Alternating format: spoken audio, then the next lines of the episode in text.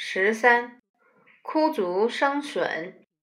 古代很多孝子，即使没有听到父母的吩咐，都能感受到父母的需要，而主动去为父母做事。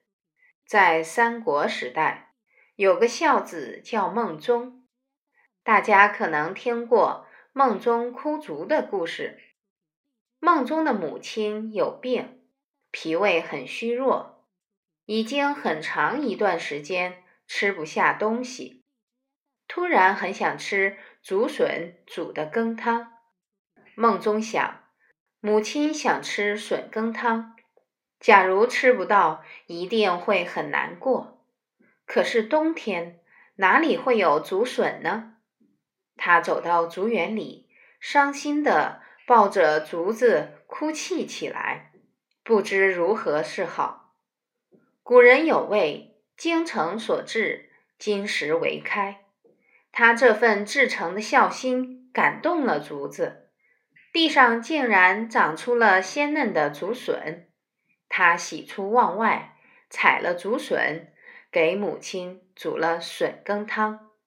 母亲吃了笋羹汤，病就好了。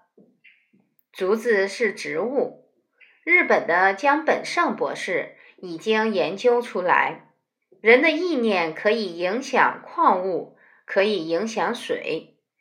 当人有善念之时，水的结晶就会很漂亮。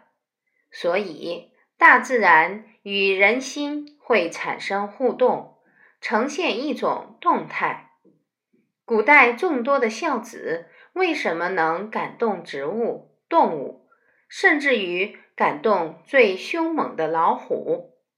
凭的都是至诚的孝心。这样的好戏，我们的老祖宗上演了几千年，我们应不应该继续演下去？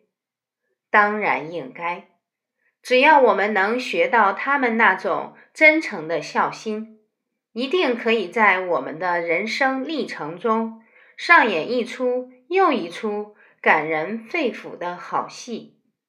而真正的孝子，能让父母宽慰，让父母身体健康。